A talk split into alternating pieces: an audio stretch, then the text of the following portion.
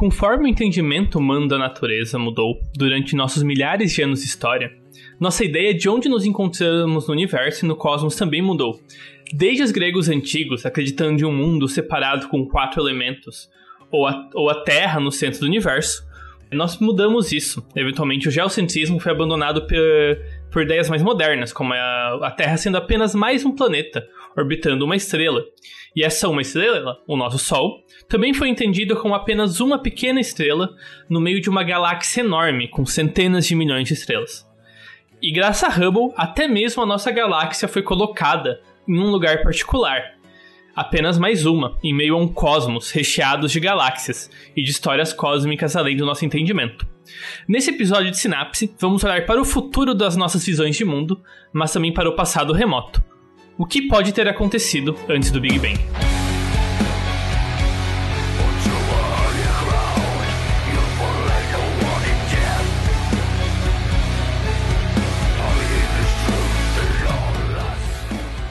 Eu acho que de todos os sinapses, esse é o que a gente começa com a pergunta mais difícil até agora. Sim, é, eu acho que essa pergunta é difícil em tantos níveis que eu acho que a gente deveria gastar um tempo refazendo ela com calma. Então, Pedro, você quer fazer um pequeno recap do que, que é a teoria do Big Bang? Qual que é o papel dela no, na física, na ciência moderna?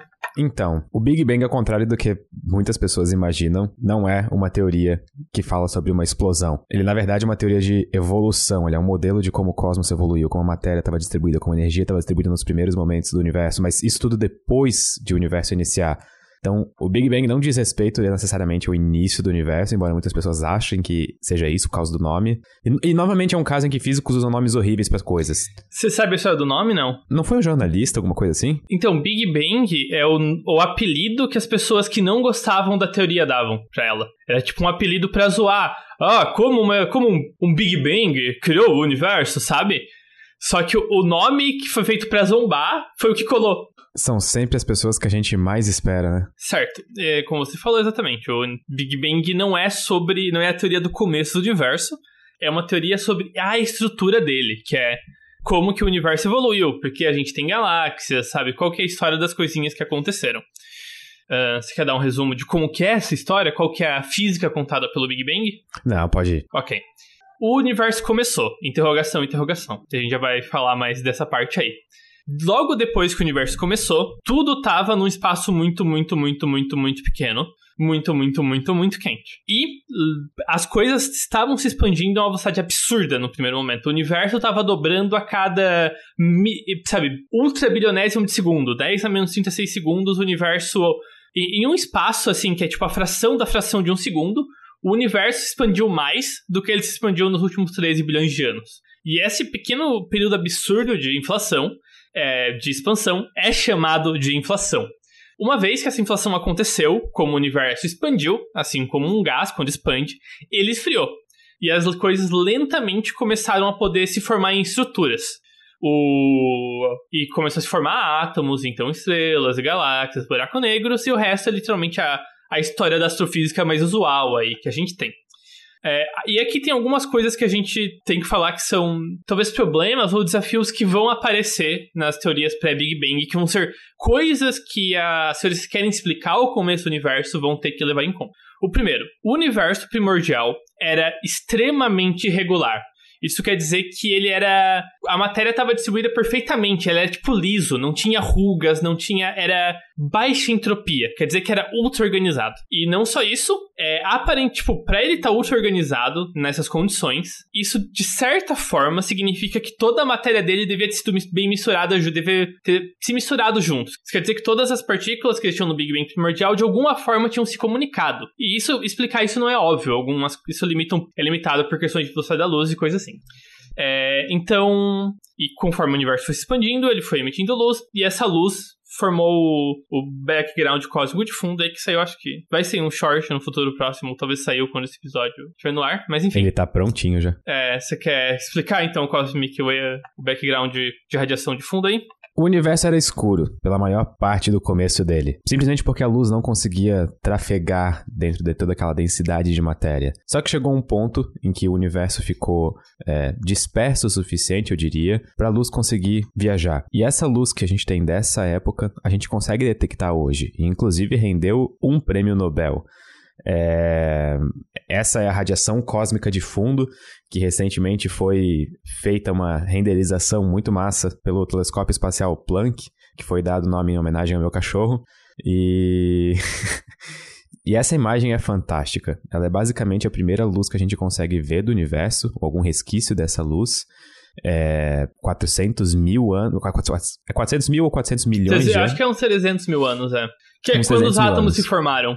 É. Como começou a poder ter átomo. E hoje em dia essa luz chega na gente com a frequência de microondas. Então é realmente tipo baixa energia de tanto tempo que ficou andando pelo universo aqueles fótons até acabarem nos nossos telescópios. É. E como eles atravessaram o universo que está se expandindo, eles foram esticados e perderam sua energia para a expansão do universo aí. Eu sempre fico pensando nesses episódios que a gente fala de Big Bang ou coisas desse tipo, será que as pessoas não vão fazer aquela clássica pergunta de para onde que o universo está expandindo? É, então, isso é meio conceitualmente estranho, né? Porque assim, a gente sempre fala nisso, a gente passa batido. Eu, eu, sinto às vezes que as pessoas quase que evitam essa pergunta, sabe? Tipo assim, de. Ah, sabe assim, isso daqui, mas. Uhum. Vamos passar, não vamos prestar atenção nisso. Seguindo a explicação, sabe? É, eu, eu acho que o, o, jeito que eu explicaria isso é que a expansão do universo é mais como o universo dando zoom do que ele necessariamente indo para algum lugar, sabe? Sim, tipo, até porque, por definição, o universo é o que existe. Aham. Uhum. Não existe um lado de fora. Não, não tem como. É simplesmente cai pelas nossas definições. Sim, exatamente. Então, talvez um nome mais certo para expansão do universo seja criação de espaço. Exatamente. As pessoas usam o exemplo do balão de uma maneira errada. Porque eu acho que elas queimam esse exemplo quando vão explicar outras coisas, por exemplo, Lady Hubble ou até talvez o Big Bang. Só que elas jogam esse exemplo sem necessariamente contextualizar ele. Porque a ideia do balão é, vamos supor que tu tem um balão e na, tu começa a soprar e encher esse balão. Um ser muito pequeno vivendo na superfície veria todos os pontos da superfície do balão se afastando um dos outros. O volume dentro do balão está aumentando, mas o balão em si não está aumentando. E é basicamente isso que acontece com o universo. Exatamente. Criação de espaço aí. É, perfeito. A gente também falou muito desse Cosmic Microwave Background, ou radiação cósmica de fundo no episódio do James Webb, e a gente também falou um pouco das implicações deles. Mas ok. Então, depois disso, a gente entende que o universo está lentamente expandindo, parece que tudo está se afastando e vai continuar assim pelo futuro próximo. Só que agora, agora, voltando para outra direção, o Big Bang conta justamente essa história de quando que o universo estava muito quente e ah, como o universo é agora. Ele conecta esses pontos. A questão é, onde que a teoria do Big Bang para? Onde é que ela quebra?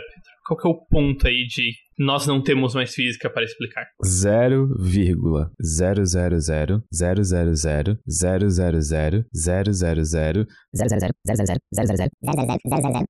43 zeros depois, 00001. Ou seja, 10 elevado a menos 43 segundos. Tô certo? É, eu queria agradecer o editor por ter cortado o fato que o Pedro acabou de falar 40 zeros seguidos.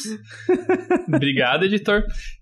em segundo, agora, além disso, o certo. Mas o, o que, que aconteceu de importante nesse momento aí? O que, que mudou na estrutura do universo que de repente nós não a temos mais física? A, a física quebra porque as forças da natureza meio que não são mais separadas, não é? Exatamente. Quando o universo tinha essa idade, a escala, essa escala de tamanho, ela é a escala em que a gravidade quântica passa a ser importante. Isso quer dizer que a força da gravidade começa a se equiparar em importância o eletromagnetismo, a força nuclear forte, força fraca.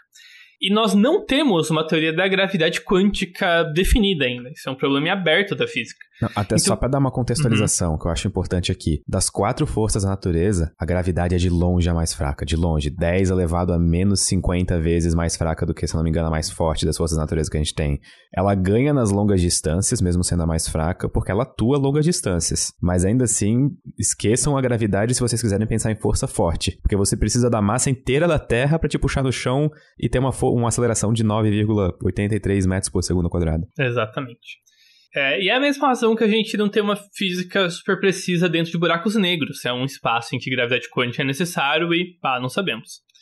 E se você usa a teoria usual da relatividade, você chega na, na coisa da singularidade, que seria um ponto de densidade infinita.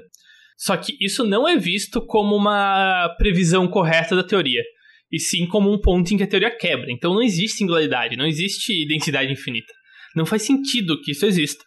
É preciso de uma forma melhor de fazer contas do que acontece nessa escala de energia e tamanho. Tem um livro do Carlo Rovelli muito bom que ele trabalha com gravidade quântica, se não me engano, gravitação quântica. E tem um livro muito bom dele que eu acho que são Sete Breves Lições, se eu não me engano, o nome do livro. E ele comenta justamente sobre como a gravitação quântica consegue consertar alguns problemas de singularidade em buracos negros e coisas do tipo.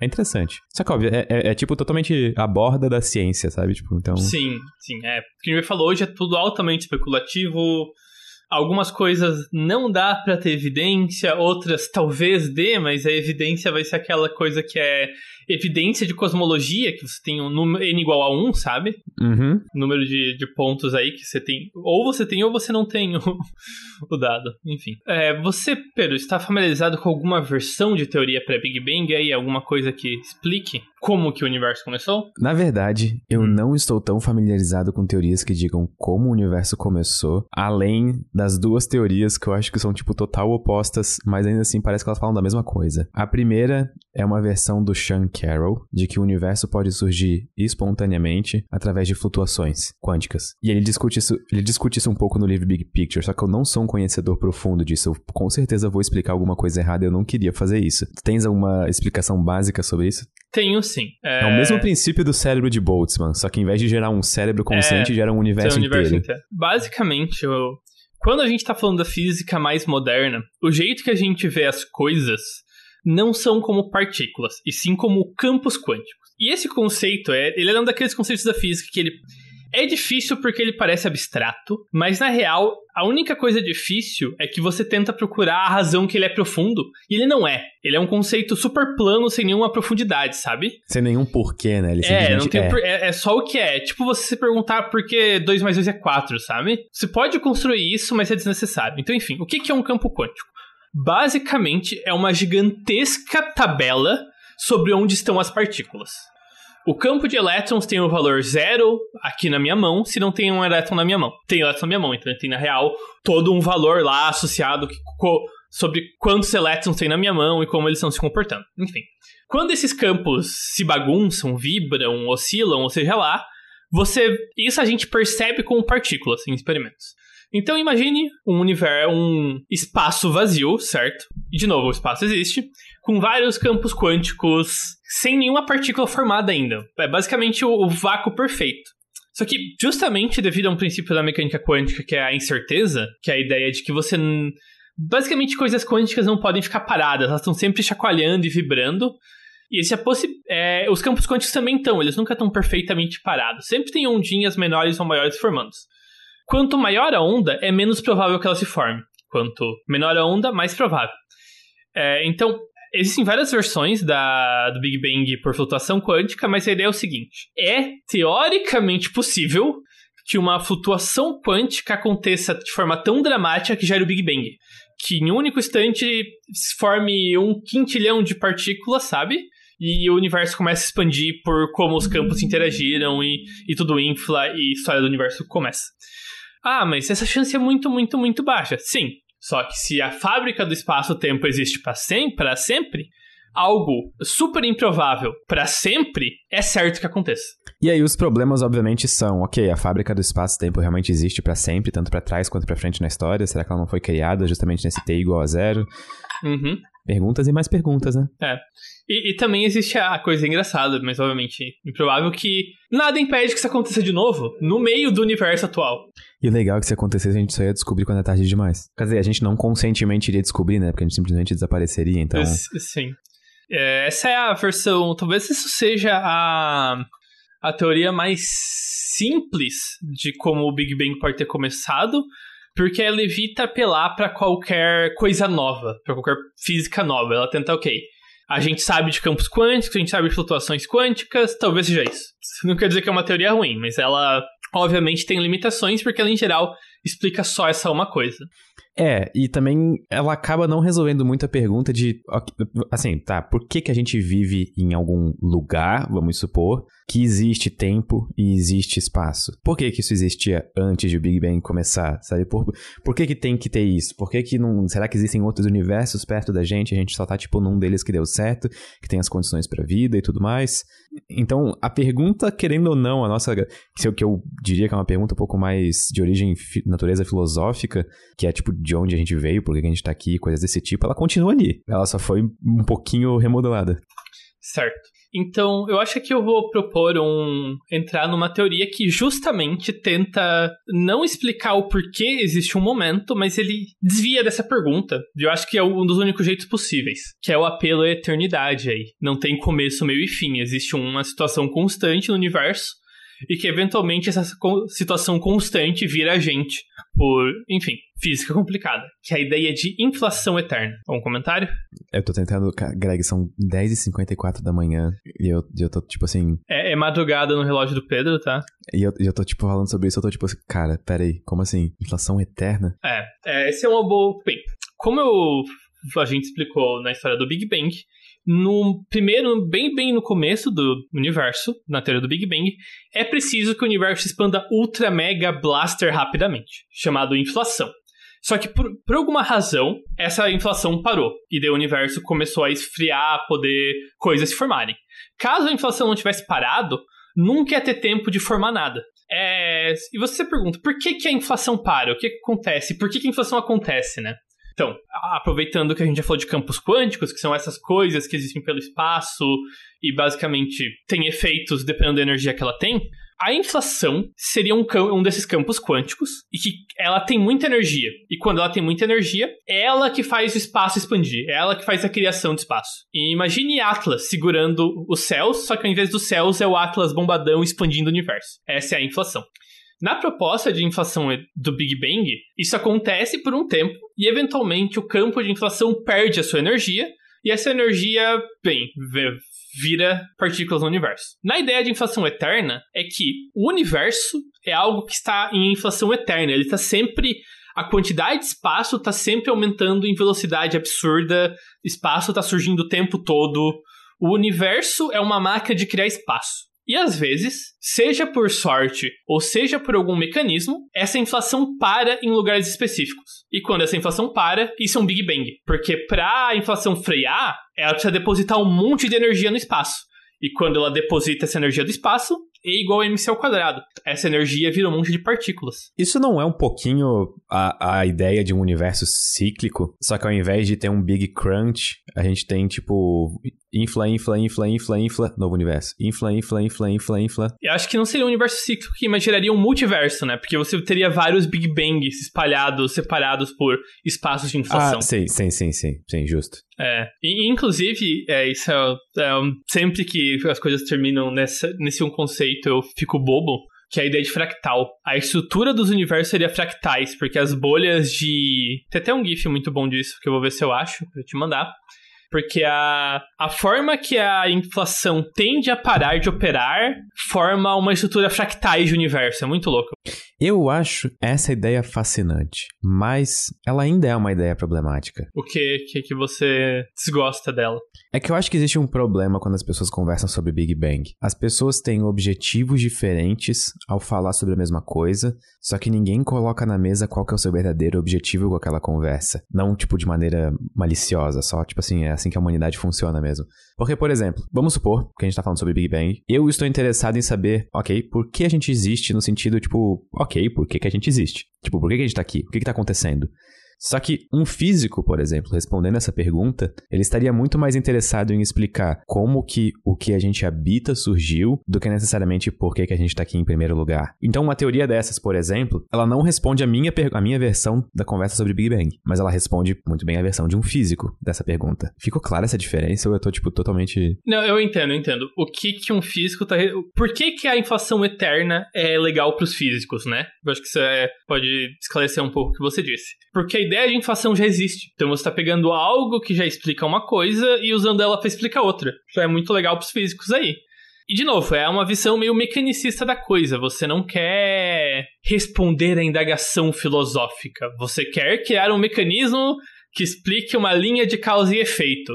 E que essa linha de causa e efeito atravesse o Big Bang, que é a atual barreira de causa e efeito que a gente tem.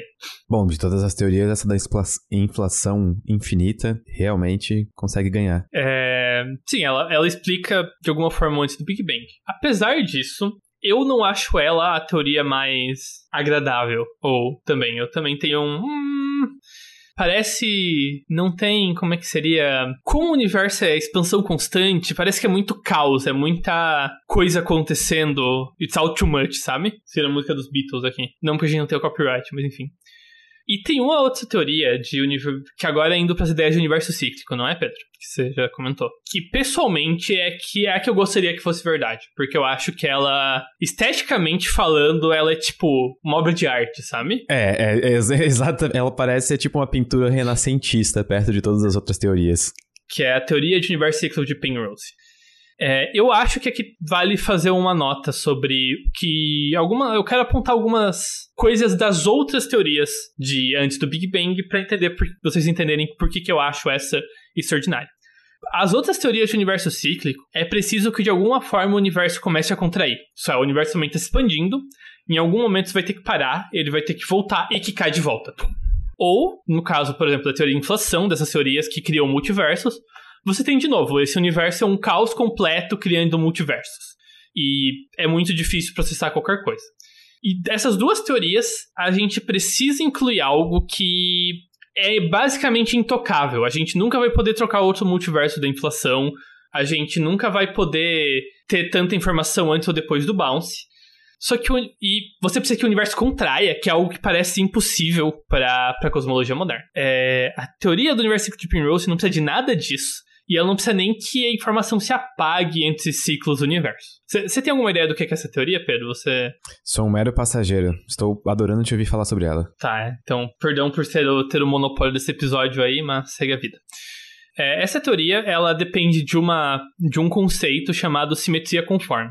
O que, que é simetria conforme? Simetria conforme é basicamente uma simetria de que quando você dá zoom in ou zoom out, basicamente não muda nada. É, um, um é, fractal tem essa simetria, por exemplo. Um fractal, então. sim, mas algo até mais simples. É, pega um grid que conforme você vai se afastando, ele ainda é um grid, sabe? Ah, sim. Nada, sim. sabe? Pessoas e... que brincam com uhum. After Effects com certeza vão, vão é. saber disso. Exatamente. Você sempre tá num grid, sabe? Então, ok. É... Primeiro momento, vamos olhar quais que eram as condições iniciais do Big Bang em que você tem entropia baixíssima. Você tem toda a matéria sendo radiação perfeitamente distribuída pelo espaço. E não só isso, como tá tudo tão daquela forma, a, as próprias forças da natureza não são separadas uma das outras. Então não faz diferença se você está olhando para 1%, 10% ou todo o universo de uma vez, é tudo igual. Não importa o quanto você dá zoom in ou zoom out, nada muda no seu campo de visão. Nada, nada da física muda, sabe?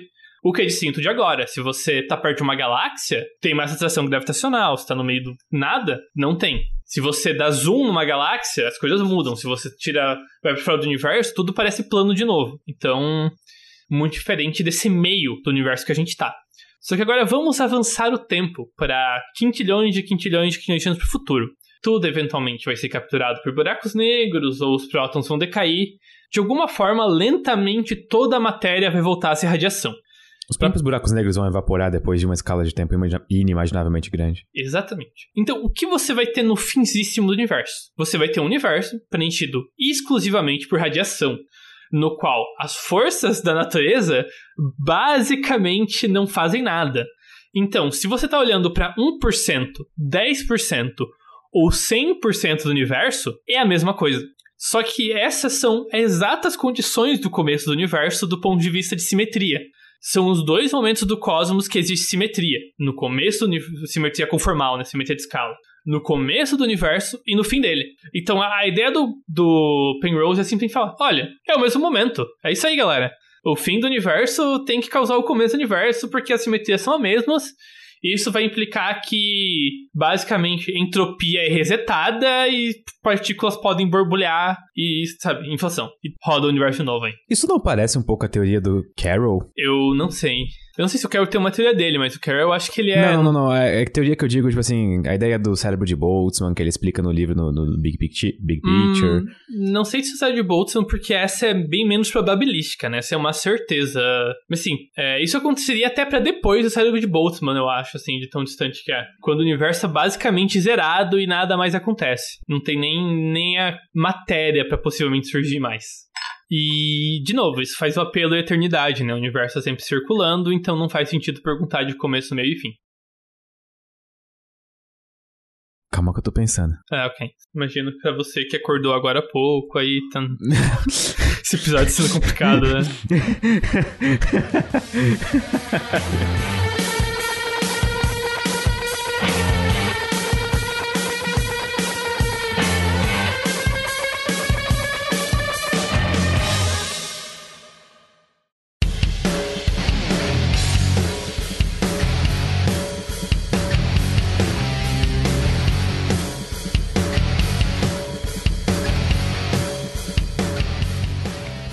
algum comentário sobre o universo cíclico, hein? Comentasse alguma coisa sobre a informação ser preservada nesse, nessa transferência, né? De um. Sim, boa pergunta.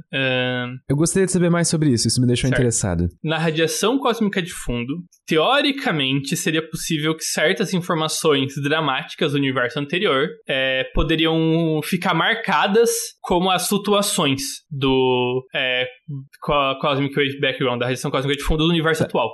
Quando tu diz dramática, tu quer dizer alguma coisa no estilo tipo. Colisão é, de buracos é, negros. Decaimento do vácuo. E... Não, colisão de buracos negros é aquele que serão as contas já. Tá. Uma colisão de universo negro no universo anterior ao nosso deixaria meio que círculos, padrões circulares, no nosso fundo de radiação cósmica. E assim, o que eu vou falar agora é, tipo, estão debatendo atualmente. Tem grupos que dizem que acharam esses círculos. Que acharam círculos no Radiação Cósmica de Fundo que tem a cara dos círculos de Penrose, que é o que chamam isso. Só que daí vem a questão, ah, será que é o suficiente para dar um reforço pra teoria? Ou será que é só uma coincidência porque as situações parecem quase aleatórias e você deve achar tudo lá, sabe? Então tá, tá naquele momento, tá num debate, isso tá em debate nesse momento, sabe? É coisa de artigo de 2021, essas coisas aí. É, a não ser que achem mais coisas que fiquem na cara ou que é. corroborem essa ideia, isso vai estar tá pra sempre em debate, uhum. sabe? É, tipo... é ou, ou sai o Cosmic, o Wave Background do James Webb e tem um círculo que tu pinhole circular nele, né? É, ok. É, tá escrito, tipo assim, embaixo, como se fosse uma watermark no uhum. próprio fundo de Cosmos, tá escrito é. Universo 3457, assim. É, então... o, o Penrose do último universo decidiu colidir os buracos negros pra escrever o nome dele no próximo aí. Pichação cósmica. Pichação cósmica, nossa senhora. Tem que usar uma máquina do tempo pra voltar e prender o cara por ter pichado o nosso universo, hein. Olha só o que eu achei na Wikipedia. Eu vou botar aqui no Discord, olha só. Nossa, não. Você quer ler pro público? Eu não sei. Isso vai dar um nó na. Tá, tem até o artigo original aqui, ó. Eu, eu, eu, sabia que esse, esse podcast seria um dos mais viajados que a gente já fez, mas eu não tava esperando que eu. Eu tô realmente. Minha mente está explodindo, sabe? Tá. Eu vou ler o título do artigo, que é é, universo cíclico conforme e o paradoxo de Fermi. Pedro, o que é o paradoxo de Fermi? Por que, que a gente não tem nenhum tipo de sinal ou informação de outros seres inteligentes no universo? Por que, que a gente parece estar sozinho, embora tudo diga que a gente não devesse estar sozinho? É que, que o Penrose... A gente, assim, a chance de a gente ser a primeira civilização do universo é extremamente baixa, viu? Assim como a de a gente estar tá sozinho. Então, o paradoxo surge daí. Como que a gente vai ser o primeiro, se probabilisticamente a gente não deveria ser o primeiro? Então, onde que tá todo mundo? Exatamente. E o comentário do Penrose sobre isso é que, bem, como a informação não é necessariamente completamente apagada entre ciclos do universo, uma civilização ultra mega inteligente no último universo poderia ter feito justamente isso que eu e o Pedro acabamos de descrever: sair colidindo buracos negros por aí para passar a informação pro universo seguinte. E o Pedro acabou de cair. E eu estou sozinho. Alô, alô, alô? É, eu, eu, eu descrevi o que você colou ah, aí. Não, eu tava, eu tava ouvindo, mas caiu e voltou. Uhum. Greg, olha rapidinho o Discord. sim, sim, são ciclos de Pinrose, né? Parecem pedras jogadas no Cosmic Wave Background aí. Líder parece como se o universo fosse tipo uma lagoa e alguém falou: Ah, esse negócio vai acabar, então pera. É. Jogou um monte de pedras no. Sim. Eu não, esperava e... esse, esse, esse turn of events no final do podcast, honestamente. Eu, co, não, como eu falei, isso é algo que tá sendo discutido agora, é de terem achado esse círculo, sabe? É muito bizarro e é muita. É, é, algumas vezes eu penso na teoria secreta de Penrose durante o meu dia e fico só olhando pro nada e, sabe? Tendo uma crise existencial extrema. Eu tô tendo uma crise existencial extrema é, agora. Sem contar que eu acho de alguma forma. Tipo, ok, agora eu, eu vou entrar. Eu separei temas filosóficos para discutir após as propostas de universo para Big Bang. E uma delas, eu já comentei um pouco, é justamente a questão do lado estético dessas teorias, que é Muitas vezes os cientistas matemáticos são motivados pela busca pela beleza nas suas equações e contas. Um exemplo perfeito disso é a equação de tudo, que, que ela precisa necessariamente ser bonita e uma equação só descrever todas as forças da natureza, tudo que a gente conhece, tudo. E assim, calma, galera. Uhum. O universo não usa Photoshop. É, só que que tá, eu, eu, a razão que eu torço pela teoria cósmica de Penrose é que ela é ridiculamente bonita, ao meu ver. Especialmente esse momento em que você não precisa de nada dramático em nenhum instante. O universo não acaba com algo absurdo que começa outro. Não, ele lentamente se apaga e no meio de se apagar, ele se acende de volta. E sabe, para mim isso é isso é de uma beleza filosófica assim, quase religiosa, sabe? É parecem histórias de contos hindus. Assim, ó, eu vou ser sincero que para mim a beleza dela é que literalmente a gente é só o intervalo do comercial pro universo. Aí, é, tipo assim, é, é, é, tipo totalmente. O universo começa, ele não liga para nada do que tá acontecendo no começo, no fim, no meio, no que tá acontecendo, e no fim ele começa de novo. E o que acontece no meio não importa, sabe? Tipo, a única coisa que importa é o ponto do começo e do fim, que são o mesmo. São a mesma. A simetria conformal, conformal tá ali. Uh -huh. e, e, tipo assim, a mesma coisa vai acontecer. O que aconteceu no meio não importa. Tipo, a gente não importa, ninguém importa, nada importa. Não, mas eu, eu acho que nenhuma teoria do pré-Big Bang a gente tá importando muito aí, né? Não, não, não, mas o, a, o, o, o, importar que eu quero dizer uhum. é tipo assim, em algumas teorias, a gente meio que fica tipo assim, ah, ok, então como isso explica talvez que a gente tá aqui? Ou será que uma civilização poderia sobreviver a isso? Ou será uhum. que, como a gente acabou de discutir, poderiam ter sinais de civilizações inteligentes de um universo passado? E para essa não, pra essa só tipo assim, ok, é, é, tá aqui o começo, tá aqui o fim, o que aconteceu no meio não importa, finge que não aconteceu. Isso é legal. É, tem o, esse tema até bem humano de o tempo continua avançando. E é isso, essa que é a história, o tempo continua indo pra frente. Ele só para de fazer um pouco de sentido quando a gente chega num ponto extremamente avançado do universo, né? O tempo é? É, pelo menos a nossa sim, ideia sim. de tempo. E seria, esse seria justamente o ponto de inflexão aí, né? Que você tem a simetria conforme de volta, porque escalas de espaço e tempo deixam de fazer sentido. E daí não importa se o universo tá expandindo ou se ele é minúsculo. Então a gente pode considerar que ele é minúsculo e, criar o Big Bang de novo dali. Eu acho que muitas pessoas confundem o, também a, a, ideia de universo cíclico com a ideia do Big Crunch. E eu acho que ficou interessante colocar essa diferença e falar especificamente da ideia do Penrose. Sim. É, agora então eu vou fazer o, um voto contrário e vou explicar então a, a, única coisa da ideia do Primrose que eu não acho bem explicada, que claramente de mais trabalho, certo? Uhum. De novo, a entropia no começo do universo era muito baixa. Isso quer dizer, tudo era muito organizado que é justamente quando você conecta um universo que morreu termicamente e reseta a entropia, que a entropia é extremamente alta no fim do universo. E você basicamente chama a entropia alta da nova entropia baixa e co continua aumentando ela no universo seguinte, é, tipo, sabe? quando a gente atingir a meta, a gente dobra a meta. É tipo... é, é basicamente... Esse podcast, Pedro. Exatamente. Isso realmente é algo que talvez as contas estejam mais claro, mas que não, não me agrada tanto, hein? Mas aí que entra a questão. Hum. Seres inteligentes que surgissem nesse novo universo em que a, nova base de entropia é muito mais alta do que no universo anterior, uhum. eles conseguiriam dizer a diferença? Não. Então. O passado ia ter sempre menos entropia. Exato. Uh... Ah. Como diria o Mr. Ford, Dr. Ford, do Westworld, eu adoro essa frase. Se você não consegue dizer a diferença, ela realmente importa?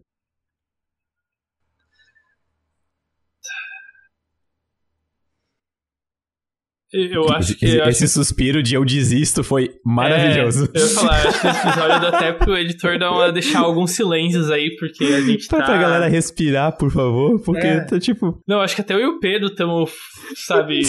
Nossa, todo mundo tendo uma experiência aqui. O legal é que logo antes de gravar esse episódio eu mandei uma mensagem pro Greg e falei: Ô Greg, foi mal, me atrasei um pouquinho, perdi os horários, dormi até um pouco tarde, eu vou só fazer meu café aqui e já tô entrando, tá? Eu não tava pronto porque tava pra vir. Eu não realmente tava, eu não tava. Não existe café da manhã que te prepare pra isso.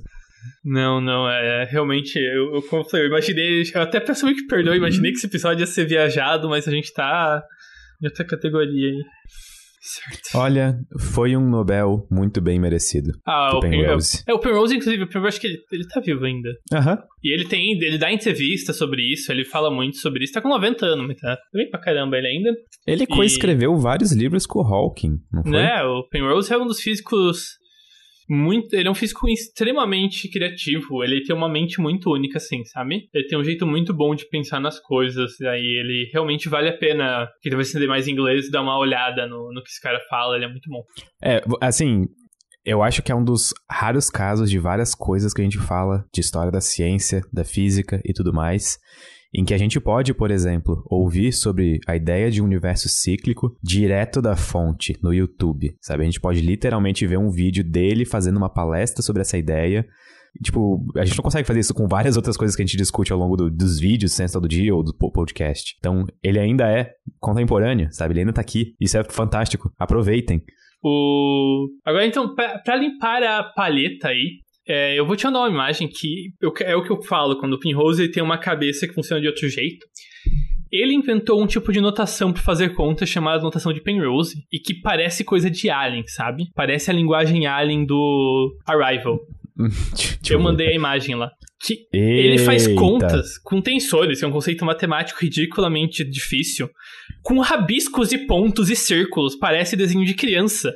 Só que ao mesmo tempo parece algo muito complexo pra você entender, sabe? Eu vou colocar o link dessa imagem na descrição do podcast. Quando vocês chegarem nessa parte do podcast, abram essa imagem que vai estar na descrição. É. Pra mim, aquela que tem 1 sobre 12 multiplicando no começo, parece um desenho de circuito, sabe? Parece que a gente tá brincando com transistores. Aham. E isso é uma conta, uma função com tensores e índices e somatórios, sabe? É, isso é um somatório de. É dois somatórios juntos com. É, eu acho que tu foi totalmente spot on Dois. quando tu disse que a cabeça dele funciona diferente. É, realmente, sabe? Eu acho que eu É até. um espécime humano único. Aham. Acho Ele que é não foi isso. também a pessoa É. que trabalhou com o Kip Thorne pra simular buracos negros? Hum, Sim.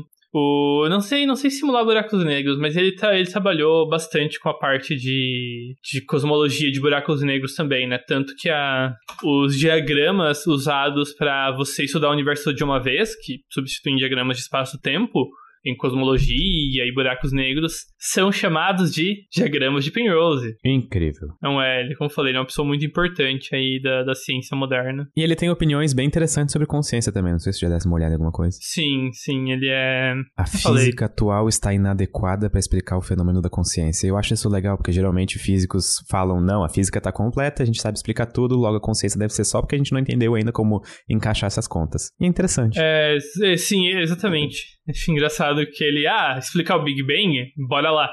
Consciência, hum, meio difícil, meio difícil.